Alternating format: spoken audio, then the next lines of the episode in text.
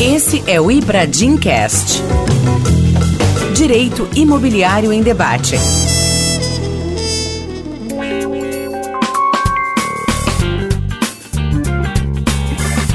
Olá, sejam bem-vindos ao Ibradim Cast, o podcast do Ibradim. Eu sou Ricardo Campelo e hoje estou aqui para falar sobre um tema que une direito e tecnologia. Vamos falar sobre proteção de dados à luz de um caso concreto que aconteceu no mercado imobiliário. Se você ainda não conhece o Ibradim, nós somos o Instituto Brasileiro de Direito Imobiliário, temos mais de 1.700 associados hoje espalhados em 25 estados da federação, temos 18 comissões temáticas muito interessantes e que contemplam as diversas disciplinas que compõem o direito imobiliário, inclusive inclusive a Comissão de Inovação e Tecnologia, na qual se debate muito temas como esse de hoje. Acesse ibradim.org.br para conferir mais. Deixa eu apresentar os convidados que nós temos aqui hoje. Tenho o privilégio de estar com dois nomes que vêm se destacando muito nesse tema de proteção de dados, já participaram inclusive de outros eventos do Ibradim sobre o assunto. Começo apresentando o professor Marcos Erhart Júnior, advogado, doutor em Direito pela Universidade Federal de Pernambuco, mestre especialista pela Universidade Federal de Alagoas, professor de Direito Civil na graduação e pós-graduação, mestrado da Universidade Federal de Alagoas, do Centro Universitário SESMAC, da Escola Superior da Magistratura, desculpa, de, de Pernambuco, e da ESA, né, Escola Superior de Advocacia, em Alagoas. É autor dos livros Revisão Contratual e Direito Civil,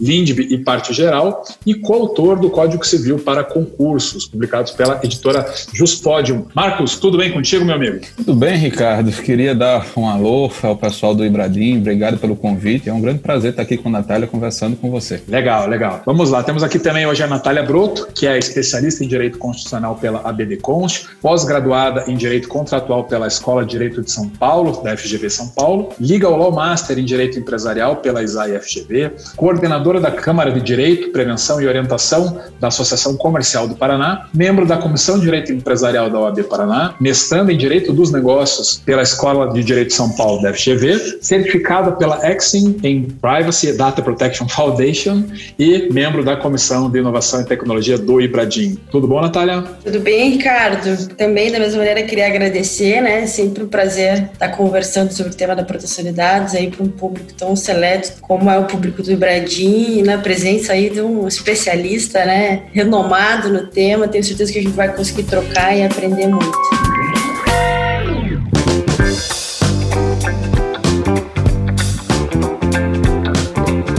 Vamos situar o tema então, vamos fincar aqui o que, que a gente vai discutir. A Lei 13709-2018, né, que ficou conhecida como a Lei Geral de Proteção de Dados, vem dominando os noticiários jurídicos nos últimos meses. Ela já entrou em vigor, eu acho que todo mundo já acompanhou essa situação toda sobre a vigência da lei, um pouco confusa, mas o fato é que ela já está em vigor, apesar de ter essa situação das penalidades administrativas que ficarem para o ano que vem, mas ela já está em vigor e para apimentar ainda mais esse tema, nós tivemos bem recentemente, no dia 30 de setembro, a divulgação de uma sentença que condenou uma incorporadora em São Paulo por compartilhamento de dados de um consumidor já com base na LGPD. Para fazer um relatório bem rápido aqui, né, para a gente não gastar muito tempo com isso, é um consumidor que adquiriu um imóvel com a incorporadora e passou, a, na sequência, a receber contatos de parceiros comerciais oferecendo financiamentos, consórcios, móveis planejados, né, etc.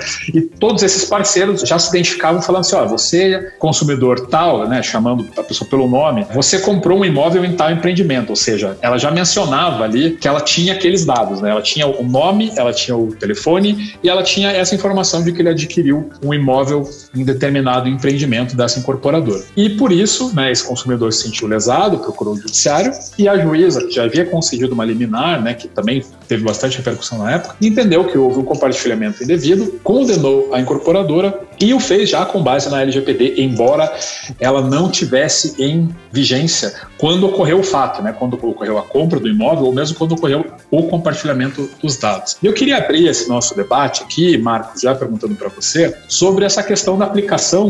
Né? O pessoal está comentando, puxa, mas está aplicando retroativamente a lei. Como que você vê essa questão da vigência? Né? Isso é mesmo uma, uma aplicação retroativa ou é uma inspiração? A lei ajudou a iluminar uma situação que já era vedada pelo nosso ordenamento? Bom, Ricardo, vamos lá. Eu acho que esse é um assunto essencial. Primeiro, a gente não tem informações de quando exatamente os fatos aconteceram. O que foi divulgado que a gente tem acesso é que os autos foram apresentados para apreciação do Judiciário em 2019. Você bem colocou a sentença de 30 de setembro e a lei está em vigor desde o dia 18 aí de setembro. Então a gente tem 12 dias depois da vigência da lei a decisão. Se você para para ler a decisão com carinho, você vai ver que toda a fundamentação da decisão é baseada no Código de Defesa do Consumidor. Não é baseado exclusivamente na Lei Geral de Proteção de Dados. Mas o que a gente tem que entender é o seguinte, é que as pessoas estavam raciocinando assim, Ricardo. Bom, os dados que eu consegui obter dos meus clientes até o dia 17 de setembro de 2020 são meus e com eles eu faço o que eu quiser. E eu só tenho que me preocupar com o LGPD daqui para frente. E não acontece dessa forma, porque os dados são a projeção da personalidade de cada um de nós, tá? Então são dados pessoais. Então o fato de você ter em poder da empresa, da incorporadora, da imobiliária informações a respeito dos clientes, faz com que se você desejar continuar utilizando essas informações a partir da vigência da lei, que você peça autorização, que você busque consentimento do seu cliente. Esse consentimento pode ser retirado a qualquer momento. Então, se lendo o texto da lei, eu encontro uma referência ao artigo 2035 do Código Civil. E esse artigo, ele está nas disposições transitórias do Código Civil, ele vai dizer o seguinte, que quando a gente tiver uma alteração legislativa, como foi o caso, a gente saiu de uma situação onde não havia previsão específica sobre proteção de dados e eu passo a ter uma previsão específica sobre proteção de dados, a gente vai levar em consideração os efeitos a partir da vigência da lei. Dito isso de outro modo, a lei tem efeito geral e imediato do dia que ela entrar em vigor para a frente, tá certo? Mas acontece que a operação de dados feita no ano passado, esse ano, no começo do ano, ela permite que o titular da empresa, do negócio, continue com essas informações. E se ele quer manter essas informações e continuar utilizando elas, ele vai precisar confirmar com os autores das informações se eles vão autorizar que eles continuem fazendo isso. Então, a sentença aplicou retroativamente a LGPD? Não. A sentença chegou à consideração de que privacidade e intimidade do consumidor já estavam garantidas no CDC, já estavam garantidas no texto da Constituição, e a juíza encontrou outros fundamentos para poder condenar o empreendedor nesse caso específico. Agora, ela usa a LGPD fazendo referência que, para além da legislação que já estava em vigor, a LGPD vem consolidar um marco legislativo no Brasil que coloca a proteção de dados no controle do seu titular e não no controle das pessoas que acessam os dados para finalidades diversas, que foi o caso específico aqui. Eu acho que a gente pode ouvir Natália se você assim desejar sobre o assunto, porque eu estou curioso para saber qual é a posição dela. Vamos lá, eu comungo da tua posição, Marcos, no sentido de que não teve retroatividade na aplicação da LGPD, né? E aí a juíza ali citou alguns dispositivos do Código de Defesa do Consumidor, nomeadamente artigo 6 inciso 3 e 4 que vão falar dos direitos básicos do consumidor e também se baseou em dispositivos constitucionais que garantem o respeito à privacidade, à intimidade, enfim, né? Uma questão que é importante colocar, né, é que comercializar dados não é porque a Lei Geral de Proteção de Dados não existia que era possível fazer quaisquer tratamentos de dados, fazer qualquer coisa com aquele determinado dado, né? Então, certamente a gente consegue utilizar outros dispositivos legais para ter o mesmo resultado que a gente teve ali na, na sentença do caso da Cirela. Eu divirjo um pouco da tua posição em relação ao que as empresas têm que fazer em relação da vigência da lei para frente, obviamente, né, com relação aos dados que elas têm, né? E quando a gente fala de tratamento de dados na vigência da Lei Geral de Proteção de Dados, tratamento, para resumir, é tudo. Tratamento de dados é coletar o dado durante a vigência da lei, é arquivar o dado durante a vigência da lei, compartilhar, é excluir, enfim. Então, se eu tenho uma determinada empresa que tem hoje, né, na vigência da lei, uma série de dados pessoais de clientes ou colaboradores, nesse momento eu tenho dados de titulares arquivados, né, e portanto sendo tratados. A partir disso, eu vou precisar identificar qual é a base legal que autoriza aquele determinado tratamento de dados, né, que pode ser sim necessário utilizar o consentimento, né? Então, eventualmente, se eu não tiver outra base legal que autorize, aí sim eu vou ter que buscar o consentimento. Mas a gente tem nove outras bases legais que autorizam ali que a empresa continue, por exemplo, arquivando aqueles dados e eventualmente até mesmo compartilhando com terceiros, né? Então, se eu sou uma incorporadora e eu vendi um imóvel não na vigência da lei, mas eu vou precisar compartilhar esse dado, por exemplo, com um despachante ou com uma instituição financeira durante a vigência da lei, a partir do momento que eu tenho que fazer esse compartilhamento para entregar aquele imóvel que eu vendi, né? E aí a gente tem, por exemplo, a base legal da execução de contrato. Né? Eu sou obrigada a compartilhar esse dado com a instituição financeira, por exemplo, né? Ou sou obrigada a fazer uma declaração de imóvel para receita, enfim, aí eu tenho uma base legal de obrigação legal, né? Então, acho que sim, em alguns casos a gente vai ter que utilizar o consentimento, mas não em todos os casos, né? A gente tem outras bases legais em que a gente vai precisar avaliar em relação a dados já existentes é, nas empresas. Comentando a fala de Natália, o que eu acho que é importante a gente chamar atenção, primeiro para uma coisa. Na própria LGPD, a gente tem as, as exceções. Quando Natália fala de transferir os dados para um despachante, ou informar os dados para uma instituição financeira, ou até se for o caso, um cliente inadimplente, você precisa passar os dados deles para o advogado para ingressar com a demanda, claro que na próprio texto da LGPD você vai encontrar situações onde a utilização dos dados é permitida. A minha fala é no sentido que as pessoas não entendam o cadastro que já existe hoje nas empresas como algo de propriedade do empresário, do empreendedor e como é da propriedade dele, ele pode fazer o que quiser, inclusive passar para terceiros. A gente tem um, um pressuposto básico na LGPD, que é o do consentimento ser revogável a qualquer tempo, tá? É no interesse do titular dos dados, claro que isso não seja utilizado para prejudicar direitos de terceiro. Além disso, reforçando o que Natália mencionou no início, eu acho que vale a pena convidar os nossos ouvintes a pesquisarem a jurisprudência do STJ desde 2014. A gente vai ter várias decisões falando sobre proteção da privacidade do consumidor e dever de cuidado em relação aos dados dos consumidores. Então, essa prática que é muito comum em algumas cidades de comercialização de dados de adquirente de unidades para lojas que vendem móveis planejados e, ou algum tipo de um tecido para lar, é uma prática que já era vedada na minha interpretação há muito tempo, tá? Apenas isso acabava sendo tolerado no judiciário e com a entrada em vigor da LGPD e com as atenções voltadas para o que eu vou chamar de autodeterminação informativa, é que a gente começa a tomar mais cuidado, mais cautela em relação a esses assuntos. Acho bem interessante esse posicionamento, assim, essa questão da aplicabilidade da lei. E agora acho que a gente já pode começar a entrar no caso concreto. A gente hoje está com essa proposta aqui de analisar de forma bem específica esse caso, com base no qual a gente pode ir falando sobre os conceitos gerais aqui da LGPD. Mas, como eu falei no início, né, a gente teve aqui um consumidor que passou a ser contratado lá por essas parceiros né, da incorporadora. Né, na sentença ela cita aqui, resta devidamente comprovado que o autor foi assediado por diversas empresas pelo fato de ter firmado o instrumento contratual com a ré para aquisição de unidade autônoma e empreendimento imobiliário. Então, esse foi o fato do qual esse litígio se originou. E aí a gente tem, para pegar assim, na lei de proteção de dados, quando fala lá dos dados pessoais, né? aqui os dados seriam essas informações. Ele tem o um nome, ele tem o, o, telefone e a informação de que ele adquiriu o imóvel nesse empreendimento. E a lei fala sobre isso, que seriam os dados pessoais, essas informações seriam dados pessoais, e ela fala sobre tratamento e compartilhamento. Aqui, pelo que a gente viu, o problema não foi no tratamento em si, mas sim no compartilhamento, né? Natália, ilustra pra gente um pouquinho, assim, com base na lei, como que a conduta da incorporadora aqui, de omissão talvez, né, de proteger esses dados, como que a juíza enquadrou para ver essa condenação? Pela visão que eu tenho ali do processo, até um, o que a gente se vislumbra na própria defesa da Cirela foi tentar conduzir no sentido de que os dados teriam sido compartilhados pelos corretores que teriam intermediado ali a compra e venda. Né? Então, ela citou ali, enfim, a imobiliária e citou o nome das pessoas físicas que foram os corretores. Então, essa foi a linha de defesa da Cirela, no sentido de tentar se eximir da responsabilidade, atribuindo essa responsabilidade para os corretores. Né? E aí, em determinados momentos, ela apontou ali que toma as providências cabíveis, enfim, para que isso não ocorra na organização dela. O que, que eu acho, aí eu vou ser até um pouco crítica, porque, querendo ou não, a imobiliária, ela tá dentro da cadeia de fornecimento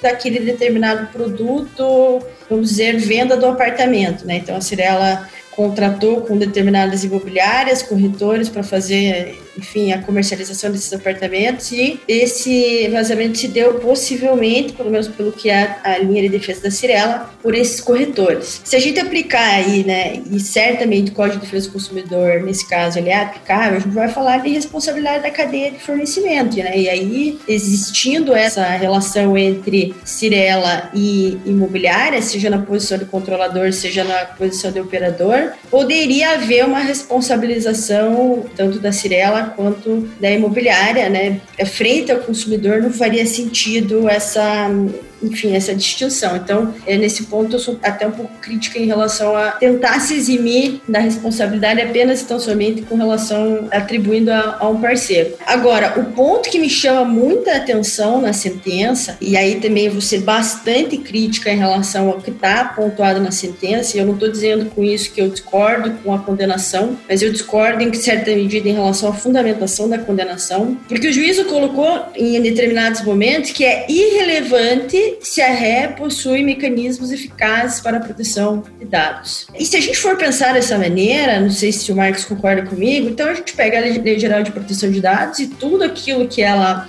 coloca, rasga, fala para o empresário: olha, não interessa o que você fizer. Se tiver algum compartilhamento, algum vazamento de dados, você vai ser responsabilizado de qualquer maneira. E aí, novamente, eu faço uma crítica à fundamentação da sentença, porque ela claramente ela coloca assim: olha, os consumidores ligaram e falaram que era um empreendimento da Cirela. E isso por si só teria né, o condão de demonstrar eventual nexo, né? E nesse ponto a gente tem que pensar que vazamento de dados dados, compartilhamento de dados, enfim, o dado por si só ele é algo fluido. É diferentemente de eu vender, por exemplo, uma caneta, que eu vou saber exatamente quem foi o fornecedor de plástico, quem foi o fornecedor de tinta, quem que fabricou aquilo, para quem que eu distribuí, pô, a caneta estourou lá na frente, eu consigo rastrear consigo fazer essa rastreabilidade, né? Para saber aonde que foi que teve um problema na caneta, foi no plástico, eventualmente. E aí o consumidor vai poder ser ressarcido em relação a, a qualquer um da cadeia, mas os fornecedores vão conseguir eventualmente se identificar ali para um eventual regresso. Para o trato de dados, eu não tenho essa mesma rastreabilidade. Apesar da Lei Geral de Proteção de Dados colocar a rastreabilidade como um ponto, eu tenho como rastrear aquilo que acontece dentro da minha operação. Eu não consigo saber, por exemplo, se o comprador eventualmente contratou um despachante dele mesmo, não foi nem intermediado pela Cirela ou pela imobiliária, e foi o despachante que eventualmente compartilhou esses dados. Ou se ele chegou numa loja de imóveis justamente para comprar um móvel e informou que comprou o apartamento da Cirela e o funcionário da loja de imóveis então compartilhou com mais um monte de gente. Eu, nunca vou conseguir ter uma resposta absolutamente concreta. Foi assim, assim, assado que aconteceu. Então eu me preocupo bastante com esse tipo de análise simplista de que é irrelevante se as empresas possuem ou não mecanismos eficazes de proteção de dados e uma aplicação distinta aí de uma responsabilidade objetiva, porque se a gente partir para esse ponto, realmente não interessa se a, empresa tomar todas as precauções, gastar o budget que for em tecnologia, em sensibilização, etc. Se o dado vazar, e vamos combinar que vai vazar, não vai ter jeito, o dado vaza, de maneira oportunista ou não, mas ele vai, em determinado momento, vai vazar, a empresa simplesmente vai ficar sem nenhuma defesa. Então, eu sou um pouco crítica em relação a essa análise, essa aplicação tão direta do Código de Defesa do Consumidor e da responsabilidade objetiva para fins de eventual tratamento indevido de dados. Eu queria ouvir o Marcos exatamente sobre essa questão da responsabilidade objetiva. As provas nos autos, elas mostraram simplesmente que houve um compartilhamento, né? Não foi possível identificar quem vazou, né? E o que a juíza entendeu é exatamente assim, ela explorou ali um pouco a questão dos corretores, né? Houve a prova testemunhal ali de um dos corretores, alguém ligado a alguma imobiliária, que falou que não seria impossível que os corretores compartilhassem dados dos clientes, bem como teria trabalhado como corretor em alguns empreendimentos da ré e que esta não teria treinamento que abordasse sigilo de dados. Então aqui, talvez onde né, houve uma prova, e por isso que eu falei, eventualmente uma omissão, né, que a juíza está considerando aqui, omissão nessa ausência de treinamento. Né? Não existe a prova cabal ali de que houve um vazamento, onde que houve, e a juíza cita expressamente essa responsabilidade objetiva, fundamentada no 14 do CDC e 45 da LGPD.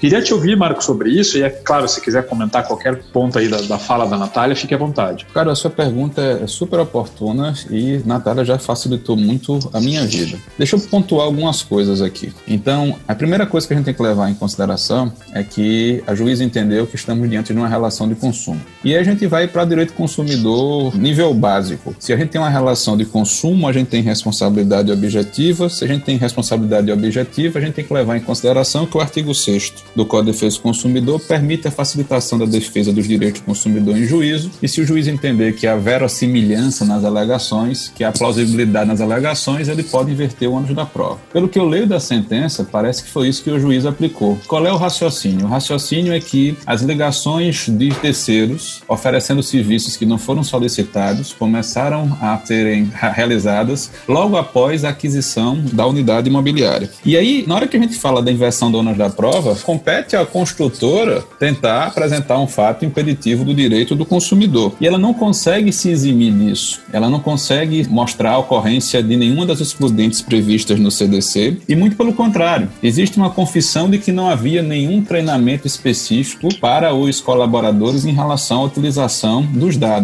Eu acho que isso foi decisivo para o entendimento para o julgamento. Uma coisa que me chama a atenção, Ricardo e Natália, é o seguinte: a gente não tem as informações todas do caso, eu acho que a gente tem que deixar isso muito claro. Não dá para a gente criticar a conduta dos advogados ou do magistrado sem a gente ter acesso aos autos. Mas o que me chama a atenção é que tem uma reconvenção no processo, dirigida contra o próprio consumidor que estava insatisfeito, uhum. mas não tem, pelo menos na sentença, nenhuma narrativa de uma tentativa de intervenção de terceiro, Ricardo. O que é que eu quero chamar atenção para isso? Porque se eu estou estabelecendo que eu tenho uma relação de consumo, se existe uma cadeia de fornecimento, e o artigo 7 do CDC estabelece solidariedade entre os diversos agentes da cadeia produtiva, a gente tem que levar em consideração também a possibilidade de uma ação de regresso. Então, por exemplo, eu não tenho notícia de nenhuma medida da construtora condenada contra as lojas que efetivamente ligaram para o consumidor. Eu não tenho notícia de nenhuma ação de regresso da construtora contra os corretores que estão documentados nos autos que atuaram nesse caso específico. Mas o que é interessante da decisão é que nos últimos seis meses eu participei de vários eventos onde se discutia a interpretação dos artigos 42, 43 e 44 da LGPD e se a gente deveria entender que a operação de tratamento de dados é algo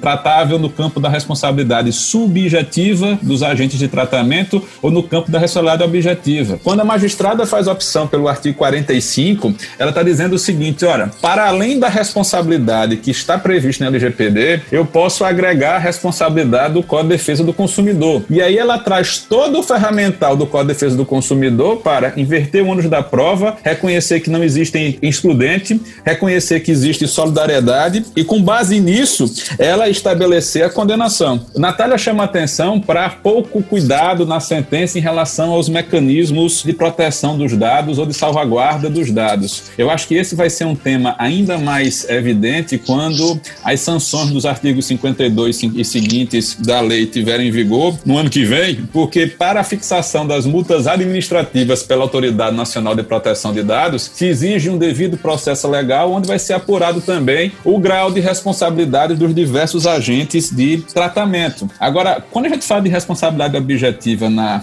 LGPD ou no CDC, Ricardo, a gente fala de risco, tá?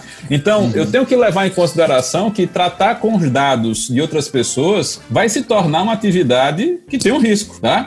E se ela vai ser uma atividade que tem risco, eu preciso que o meu setor de compliance esteja atento a isso e prepare medidas para mitigar o risco ou medidas preventivas. O modelo de responsabilidade que a LGPD institui é um modelo que não espera o vazamento acontecer para você reprimir o vazamento. É um modelo que exige um comportamento proativo dos agentes de tratamento, aqui no caso, a construtora. Então, nesse ponto, eu concordo com Natália. Eu acho que a parte que fala sobre medidas de prevenção e tratamento não foi bem trabalhada na decisão, mas talvez, Natália, pelo simples fato de que isso não tenha aparecido nos autos de uma maneira mais evidente para ela. O que eu entendi uhum. na minha leitura foi o seguinte: olha, não adianta a empresa me falar genericamente que ela tem medidas de prevenção ou de cautela em relação aos dados se efetivamente não se comprovou que essas medidas funcionaram no caso específico. Eu comungo com a sua preocupação sobre a possibilidade de responsabilização irrestrita dos agentes de tratamento quando acontecer um vazamento. Mas o que eu venho dizendo nos últimos meses é o seguinte: se o artigo 45 da LGPD abre a possibilidade do magistrado entender que, havendo uma relação de consumo, se pode aplicar a responsabilização do CDC para as operações de tratamento de dado, a tendência vai ser imputar todo o risco da atividade de tratamento ao fornecedor. Agora, o que não quer dizer que esse vai ser o fim da linha, porque a gente vai ter a possibilidade de manejar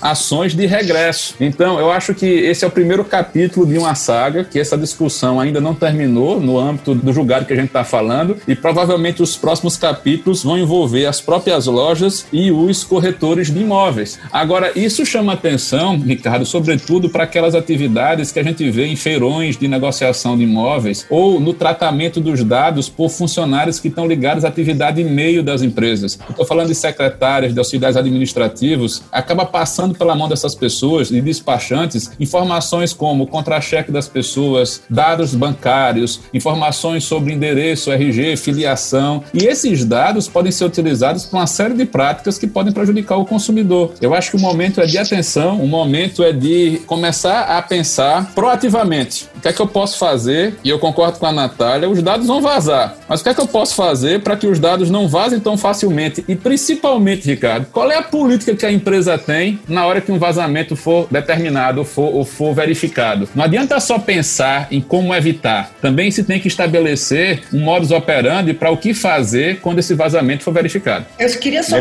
complementar a, a fala, tô, a gente está completamente alinhado e, e, eu só chamo a atenção né, que um dos princípios que rege a aplicação da Lei Geral de Proteção de Dados é justamente o princípio da prevenção, que vai dizer lá no artigo 6 inciso 8 que a empresa deve adotar medidas para prevenir a ocorrência de danos em virtude do tratamento de dados pessoais. Né? Então, é por isso que eu me preocupo com a leitura do judiciário, nesse caso específico, em relação a ser irrelevante se existe ou não medidas preventivas por parte da ré nesse sentido, porque eu acho que aí se esse tipo de postura começar a ser adotado pelo judiciário, aí sim, de fato, a gente vai ter um problema. E só um outro ponto que eu queria uh, acrescentar, que existe ali uma denunciação à LIDE, né, no, no pedido da Cirela, justamente para incluir essa imobiliária, e que, na minha visão, isso foi quase que um tiro no pé, porque a partir do momento que eu indico, né, olha, eu acho que o vazamento se deu aqui e isso está na cadeia de fornecimento do produto e obviamente a construtora, a incorporadora precisa da imobiliária para vender. Se eu indico, olha, tá aqui na cadeia de fornecimento, pronto. Aí sim a responsabilidade ela vai ser solidária da cadeia de fornecimento do produto ou do serviço. E eu não consegui identificar nenhuma tentativa por parte da defesa de tentar explorar um pouco ou outras possibilidades de que poderiam ter havido esse vazamento de dados que não tivessem dentro da cadeia de fornecimento. Que eu acho que aí sim, se a gente conseguisse ter uma abordagem contundente nesse sentido, eu acho que talvez o deslinde seria diferente. E, de novo, eu reitero que eu não discordo da sentença, eu acho que ali ficou bem clara a responsabilidade da cadeia e, portanto, a condenação da Cirela acho que está bem coerente com o que diz respeito à Lei Geral de Proteção de Dados, mas alguns pontos ali da fundamentação me preocupam bastante. É, realmente, essa parte em que ela fala dessa né, responsabilidade objetiva, simplesmente assim, falando com essa carga, né, irrelevante se possui mecanismos eficazes eficazes ou não, também me preocupa mais essa abordagem que o, que o Marcos trouxe. Ó, talvez ela esteja dizendo assim, é irrelevante porque no caso concreto que eu não identifiquei efetivamente essas medidas por parte da construtora, pelo contrário, ela aborda ali, né, sobre os corretores, essa questão de que não teria treinamento sobre sigilo. E aqui eu quero já aproveitar para fazer o gancho com exatamente as condutas que as incorporadoras, enquanto elas são, digamos assim, a ponta dessa cadeia, né, elas estão responsáveis por essa cadeia, porque a interface com o consumidor é da incorporadora. Então, havendo vazamento em qualquer pessoa dessa cadeia, é, corretores, despachantes tudo mais, a responsabilidade vai acabar recaindo sobre a incorporadora. Então, ela identifica aqui que não teria havido treinamento dos corretores. Isso acaba vindo parar na incorporadora. Por isso que os programas de conformidade que estão sendo feitos, eles são tão complexos. Aqui a gente tem um cenário, né, nesse caso concreto aqui, a juíza vai destacar ali, o contrato firmado entre as partes prescreveu apenas a possibilidade de inclusão de dados do requerente para fins de inserção em banco de dados. Ou seja, havia o consentimento aqui especificamente só para armazenamento dos dados, né? não havia para o compartilhamento. Então, Nesse momento em que se detectou um compartilhamento, houve a utilização para finalidade diversa.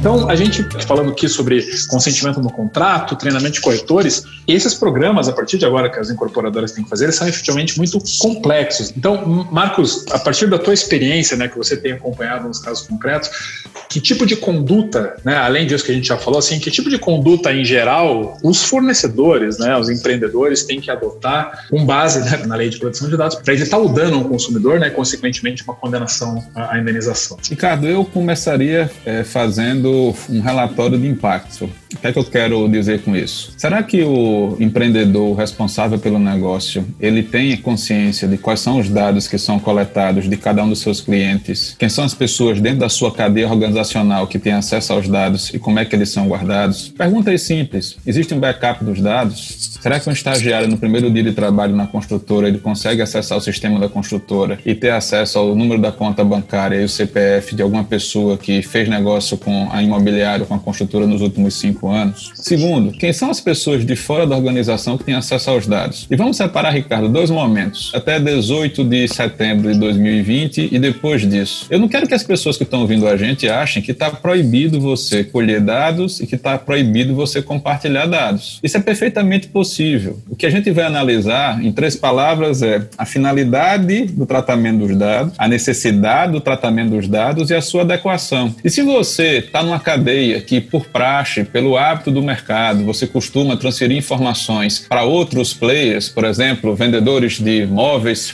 vendedores de iluminação, arquitetos, o que seja, basta que você, na hora de receber as informações, que você faça uma pergunta específica e colhe o consentimento do seu cliente a respeito dessa possibilidade de transação. Eu acho improvável, Ricardo, que as pessoas simplesmente se recusem a fazer isso se ficar muito claro na hora do contrato que você está precisando dessa informação. E aí, do mesmo jeito que a gente lida com as cláusulas compromissórias ou com possibilidades de resolver problemas em contratos imobiliários utilizando de mediação e arbitragem, que a gente costuma colher um visto específico, um, um, com assinatura específica para mostrar o consentimento do consumidor em relação a isso, a gente vai passar a fazer em relação à LGPD. Então, passo número um, você tem que entender quais são os dados que você tem acesso e quem é que vai poder utilizar esses dados. Passo número dois, você precisa efetivamente todas essas informações ou tem informações desnecessárias necessárias. Passo número 3, você tem como confirmar com as pessoas que elas vão permitir que você faça a transferência dos dados caso seja necessário para você? Natália bem colocou que vão ter operações que já estão arquivadas, que você não vai precisar mais mexer esses dados e você vai ter esse registro apenas para obrigações fiscais, para obrigações legais de outra natureza. Passo número 4, quando você fala de um programa de conformidade, a gente tem que levar em consideração os nossos clientes internos e os demais stakeholders, os clientes externos. Então, por exemplo, é fazer um treinamento com, a, eventualmente, o imobiliário, com os corretores, estabelecer deles uma cadeia de custódia de dados ou, por exemplo, um termo de confidencialidade em relação às informações que vão ser colocadas. Marcos, isso vai impedir que um corretor, mesmo assinando esse termo de confidencialidade, vaze as informações? Não. Isso vai permitir que, se eu provar que o corretor assinou um termo de responsabilidade ou de confidencialidade, ele responda sozinho pelo prejuízo causado ao consumidor? Não, porque eu estou na cadeia de fornecimento.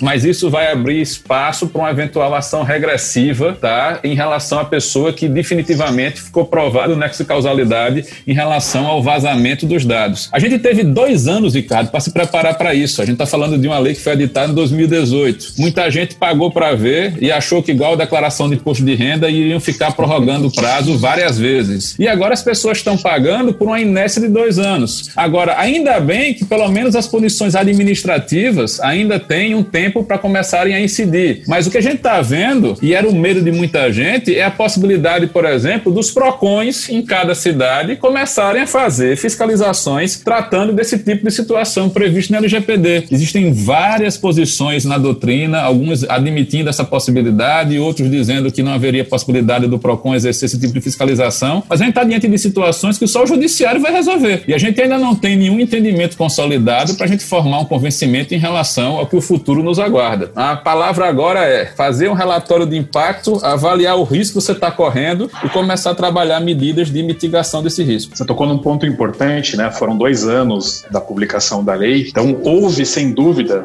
desde lá de trás, quando a gente olha, tempo para preparação. O que eu acho que ficou um pouco, acabou até confundindo né, os empresários, foi na medida provisória, né, que falava sobre a vigência, havia um artigo estendendo né, a vigência, então já se criou essa expectativa de que a, a LGPD seria prorrogada, né, a vigência, então criou-se essa expectativa para depois esse artigo ser excluído. Acho que isso acabou prejudicando um pouco, até em vista da pandemia, as empresas tiveram muitas outras coisas para se preocupar e esse assunto, né, tendo em vista essa expectativa de que se prorrogaria, esse assunto acabou ficando né, de lado. Talvez essa fosse uma crítica a se fazer quanto a essa não prorrogação da vigência. Mas eu queria devolver para a Natália também para falar sobre essas medidas. Enfim, em complemento ao que o Marcos falou sobre tudo que o empresário deve e pode fazer para evitar os vazamentos e para criar né, mecanismos para, numa defesa, comprovar que adotou medidas, que se preocupou, que buscou prevenir o vazamento dos dados. Acho que um ponto que é legal de levantar né, é a complexidade desses planejamentos de conformidade. Até mesmo entender quais os dados são coletados e como são coletados. Você chega numa incorporadora e existe uma infinidade de compartilhamentos de coletas diferentes. Né? Então, o empreendimento tem um hot site, ele tem lá uma aba de contato no site dele, ele faz anúncio em portais, ele tem 20 imobiliárias parceiras que vão eventualmente coletar dados de clientes potenciais. Né? Então, vamos pensar em toda a complexidade que existe. Eu coletei um dado num hot site, eu passei para a imobiliária tal, o corretor X fez um cadastro CRM da imobiliária, ou seja, já compartilhou com o software que vende aquele determinado CRM. Quando você começa a adentrar e entender a complexidade e a quantidade de empresas e players que existe o compartilhamento, a gente começa a perceber como é difícil ter um, um programa efetivamente completo. E outra dificuldade que a gente tem quando a gente começa a enxergar todas essas cadeias né, de fornecedores, parceiros, etc., que têm acesso aos dados de clientes de uma determinada incorporadora, por exemplo, é entender o nível de maturidade de cada um desses clientes, né? Porque eu vou compartilhar com o meu advogado, com o meu contador, com a minha agência de marketing, com uma agência que cuida das minhas redes sociais, com a empresa de software que faz meu ERP, com a empresa de CRM, enfim, eu vou compartilhar com uma infinidade. Como é que eu vou, vou imputar para todos esses parceiros, né, que tenham programas muitas vezes tão custosos quanto de uma grande incorporadora? Então, esse é um grande desafio, né, de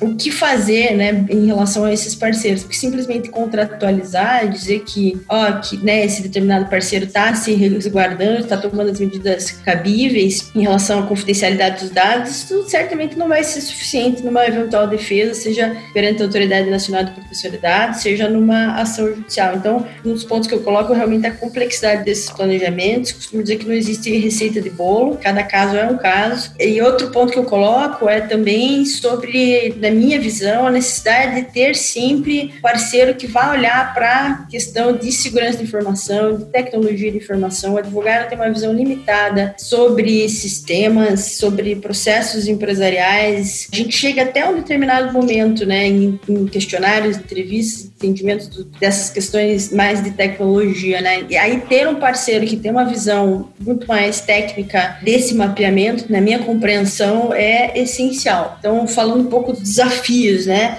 E outro desafio que eu vejo aí, falando especificamente para o incorporador, para a imobiliária, esses dias eu estava fazendo uma entrevista numa determinada imobiliária, tem lá 20 mil cadastros de clientes, né? Você imagina e você dizer para a imobiliária, olha, o ideal é que você peça consentimento para esses 20 mil. Quantos desses 20 mil vão efetivamente dar o consentimento? Vamos imaginar você, Ricardo, recebendo uma imobiliária lá que se entrou em contato há dois anos atrás, enfim, para comprar um terreno. Ó, posso te continuar utilizando seus dados? E duas uma. Ou você vai dizer não, ou você não vai nem responder, né? E aí a gente tem um problema, porque daí o consentimento não foi dado. Então, como viabilizar para, por exemplo, imobiliárias cujo ativo mais importante é realmente o contato, essa base de dados dos potenciais clientes, como viabilizar que ela continue utilizando esses dados de maneira segura ou pelo menos mitigando né, esses riscos que a gente vai começar a ver na Lei Geral de Proteção de Dados. Então, achei melhor, né, ao invés de ficar dando uh, passos aqui, enfim, que podem, o Marco sabe também, né, pode mudar muito de um negócio para o outro, pontuar um pouco dessas complexidades, desses desafios que a gente enxerga no nosso dia a dia. Natália, deixa eu é, pegar o seu gancho aí, cara Ricardo. Veja, é uma coisa que eu acho importante que as pessoas entendam é o seguinte: a lei tem uma concepção. A preocupação com os dados e com a privacidade, ela deve vir junto com os demais aspectos do negócio. Do mesmo jeito que você senta para fazer uma reunião com seu engenheiro para fazer o cronograma da obra, e você senta com o pessoal do marketing para fazer uma reunião para definir como é que você vai fazer as ações de venda do empreendimento, você vai sentar com seu pessoal do TI, com seu pessoal interno para definir como é que vai ser a proteção da informação durante todas as fases do processo. O que a gente está agora tendo dificuldade é porque nós estamos pensando em processos que foram feitos antes da lei e a gente precisa adequar esses processos para a lei, tá? E eu tenho dito às pessoas o seguinte: pare de colocar a culpa na Covid, porque nenhuma outra lei no Brasil teve o prazo de vacácio legis dessa. Nem o Código de Processo Civil, Ricardo, nem o Código Civil demorou tanto tempo a entrar em vigor como demorou a LGPD, tá? Então, acho que a gente tem que separar aqui dois momentos. O que é que eu já tenho de empreendimento, o que é que eu já tenho de informações e que eu vou precisar entrar em conformidade, mas daqui para frente, os próximos empreendimentos que eu lançar, como é que eu vou mudar a minha infraestrutura interna para que privacidade seja uma preocupação desde o momento que eu tiver a ideia do novo empreendimento, do novo negócio? E aqui vem uma expressão que a gente vai extrair da, do regulamento europeu do Privacy by Design, ou seja, desde o início você começa a se preocupar com essas questões. Do mesmo jeito que há 30 anos as pessoas diziam que o Código de Defesa do Consumidor ia inviabilizar os negócios, os contratos e que a gente ia ter um custo muito alto, nós estamos aqui 30 anos depois celebrando o Código de Defesa do Consumidor e recebendo uma lei que para muitos é um Código Consumidor 2.0, tá? A gente vai passar por essa fase de adequação isso vai entrar na rotina. E esse momento inicial agora é de sensibilização. Tem muitas pessoas ainda que não entenderam como é que a LGPD vai impactar nas suas vidas. E não vai impactar só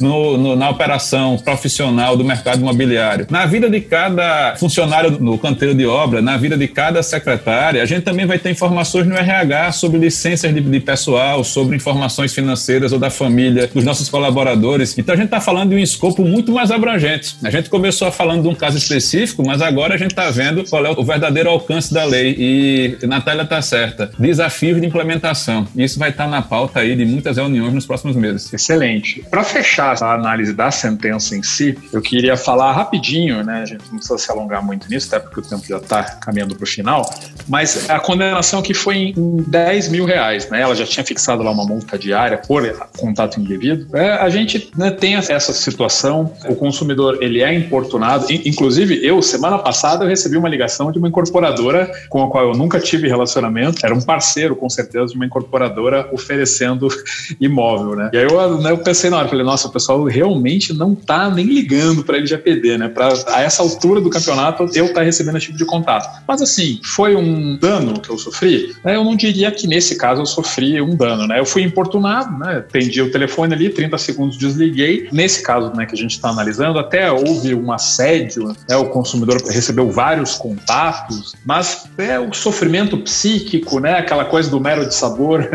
para o sofrimento psíquico. 10 mil reais. Eu queria saber o que vocês acharam, né? Começar pela, pela Natália, né? Achou essa quantia compatível com o dano sofrido? Olha, essa é a pergunta de um milhão de dólares, né, Ricardo?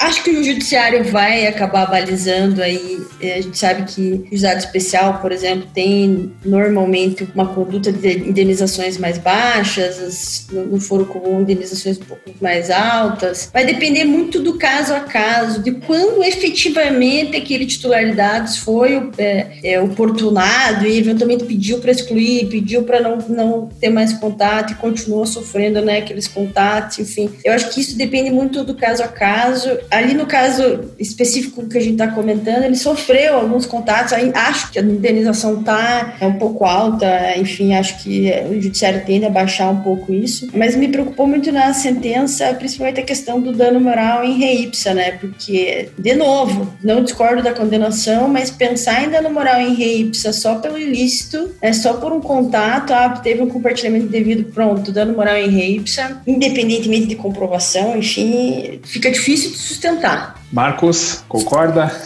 Eu vou para outra linha, Ricardo. Nesse ponto eu não estou próximo de Natália. Eu vou explicar a você por quê. Porque a primeira coisa que a gente tem que levar em consideração é que a indenização não foi fixada pela ligação que ele recebeu. A ligação que ele recebeu é a consequência de alguém ter tido acesso indevido aos dados da pessoa. A partir do momento que alguém tem acesso não autorizado aos dados, ali se configura o dano. E você não precisa provar que houve 10 ou 30 ligações para poder você receber a indenização. Acho que foi nesse sentido que a magistrada colocou que a indenização era por dano moral e que esse dano era em ré ipsa e provada a violação. Entenda-se, provado o acesso não autorizado dos dados, ali já estava configurado o dano. Então, as ligações são consequências da violação do dano, mas não são o dano em si. Eu vou fazer uma comparação quando alguém perde um parente querido e pede uma reparação por danos morais pela falta que o parente vai fazer na sua vida, eu não tenho como medir se você está mais triste do que eu ou do que as pessoas que estão ouvindo a gente, porque essa tristeza, essa ansiedade, esse equilíbrio psíquico é subjetivo. Então, o que a gente analisa é o fato concreto da violação. Qual é o direito que foi violado aqui? É a privacidade, é a autodeterminação informativa. E a simples prova dessa violação é suficiente para ensejar o dano. Em relação ao valor, o que a gente tem que levar em consideração é o seguinte: primeiro, a gente não tem parâmetro no sistema brasileiro específico em relação a isso. Esse parâmetro vai ser construído. Nesse ponto, eu estou na mesma página que Natália. A gente vai precisar de algum tempo para ver isso no judiciário. Agora, se a gente levar em consideração as multas administrativas previstas na lei, as multas levam em consideração o faturamento anual do empreendedor, daquele que vazou os dados. E se eu pegar a construtora que foi condenada nesse caso específico, levantar o balanço dela e olhar o valor da indenização, a minha pergunta é a seguinte: esse valor é relevante? Para mim, esse valor é irrisório. Então, se a gente for comparar esse valor de 10 mil reais, levando em consideração o que a gente tem de casuística nos juizados especiais, na justiça de primeiro grau, ele não está tão distante do que se pratica no caso de uma viagem que não foi concluída, no caso do extravio de determinado produto ou de um contrato que não foi cumprido. Eu acho que ele está na média. Mas se a gente for analisar o que vem por aí, quais são as bases de cálculo da lei, e a gente tentar utilizar isso por analogia, a gente não sabe se o judiciário vai balizar a violação de dados num patamar mais alto ou num patamar mais baixo. Só quem é incomodado no final de semana, à noite, quando está fazendo outra coisa e recebe uma ligação que não foi autorizada, tratando de um assunto que você não sabia que iria acontecer, que sabe do incômodo que isso provoca. A gente tem o STJ agora decidindo com base na chamada teoria do desvio produtivo do consumidor. E a gente tem novos estudos nessa área. Acho que está cedo ainda para a gente bater o martelo em relação a esse assunto. Estou de acordo no sentido de que cada caso tem que ser analisado com a sua especificidade. A gente tem que levar em consideração que a responsabilidade civil no Brasil não é taxativa em relação ao valor das indenizações, não tem uma tabela para isso, mas eu não estou achando que a decisão destoou o suficiente para que, por exemplo, o Superior Tribunal de Justiça controle o valor. A gente sabe que o STJ só interfere no valor da reparação quando ele acha que é desarrazoado ou o valor é ínfimo. E eu não considero o valor que foi estabelecido em nenhuma das duas categorias. Então, eu acho que tem uma boa possibilidade desse valor ser confirmado na instância superior. Posso ir para réplica aqui, Ricardo, rapidamente? Sei que o nosso tempo está acabando. Você tem 30 segundos. Essa, a minha única preocupação em relação ao dano moral em reipsa, né, baseado única e exclusivamente no ato ilícito, né, pronto, compartilhou indevidamente, teve acesso não autorizado. Volto àquele tema que eu pontuei no começo da nossa conversa, né, o dado é fluido, ele vai vazar. E às vezes o próprio consumidor colocou alguma informação ali num site, numa rede social, enfim, que é possível verificar esse vazamento muitas vezes do próprio consumidor que publicizou esse ato. Então, eu ter um dano moral exclusivamente por conta do ato ilícito, um comunicado não autorizado, uma ligação não autorizada, para mim, traz algo que possivelmente vai ser muito oneroso para as empresas e, em contrapartida, para o consumidor, ah, recebi uma ligação, 10 pau de dano moral. Recebi outra, mais 10 mil de dano moral. Acho que não é proporcional isso. Tem um pouco de receio em relação a isso. Ibradicas.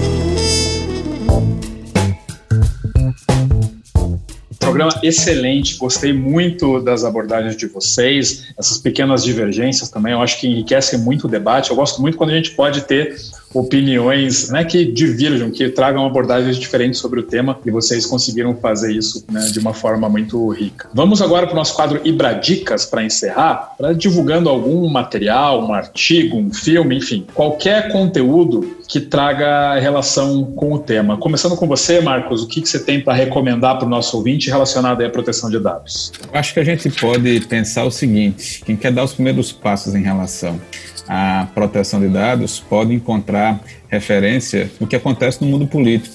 A gente tem aí pelo menos dois seriados no Netflix para indicar: o Privacidade Hackeada e o Dilema nas Redes. Se você não gosta de assistir vídeos e filmes, prefere ler um livro, eu vou deixar aqui a sugestão de um livro lançado há 15 dias chamado Direito Civil e Tecnologia, pela editora Fórum. E lá você vai encontrar aí oito ou nove trabalhos especificamente envolvendo privacidade, mas outros aspectos da tecnologia. A tecnologia não vai impactar no direito imobiliário, é, Ricardo Ricardo e Natália, apenas na questão da proteção de dados. A gente tem discussões sobre documento eletrônico, sobre criptografia, a gente tem discussões sobre títulos de créditos que não vão ter mais suporte em papel e tudo isso vai impactar para o bom ou para o mal na vida da gente nos próximos anos no mercado imobiliário. Então, tá atenado essas mudanças, eu acho que é essencial. Natália, o que você traz para gente? Eu gosto de dar duas dicas assim que realmente de sensibilização, né? Bem pragmático. A primeira delas é colocar no Google o que o Google sabe sobre mim e né, busque ali os linkzinhos que vão demonstrar tudo que você compartilha de dado com o Google e todas as informações que ele tem sobre os seus perfis, enfim, e sobre onde você esteve, etc., seus gostos, que eu acho que a gente consegue entender um pouco mais o porquê da necessidade de uma lei geral de proteção de dados. E a outra dica que eu dou também é pegue qualquer aplicativo no teu celular, principalmente se você tiver algum aplicativo assim que seja um joguinho para o teu filho, aquele que você não pagou nada e leia o termo de uso dele para entender a quantidade de dados que são coletados sobre a tua pessoa, tem acesso a microfone, fotos, e-mail, mensagens, etc. Então, eu acho que para a gente entender um pouco o tema da Lei Geral de Proteção de Dados, antes de tudo a gente tem que entender como nós, como usuários, como titulares de dados, somos impactados por isso. Legal, eu vou deixar aqui também essas dicas que o Marcos deu do, do Netflix são muito boas mesmo, né?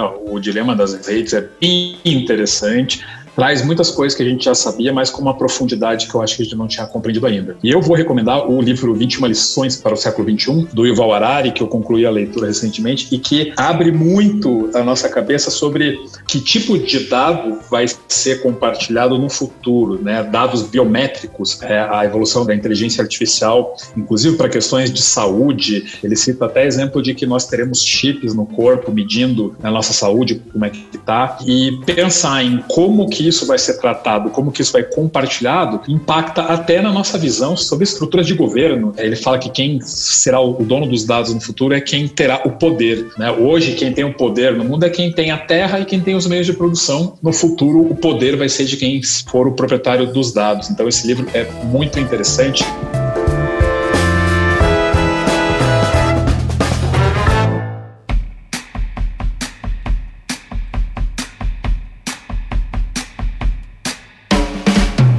E com isso a gente encerra o nosso programa. Quero agradecer muito a presença do professor Marcos Erhardt, da Natália Broto. Programa muito legal, tenho certeza que foi um conteúdo muito bacana. Pessoal, muito obrigado, Natália, Marcos. Meu grande abraço para vocês e espero contar com vocês numa próxima oportunidade.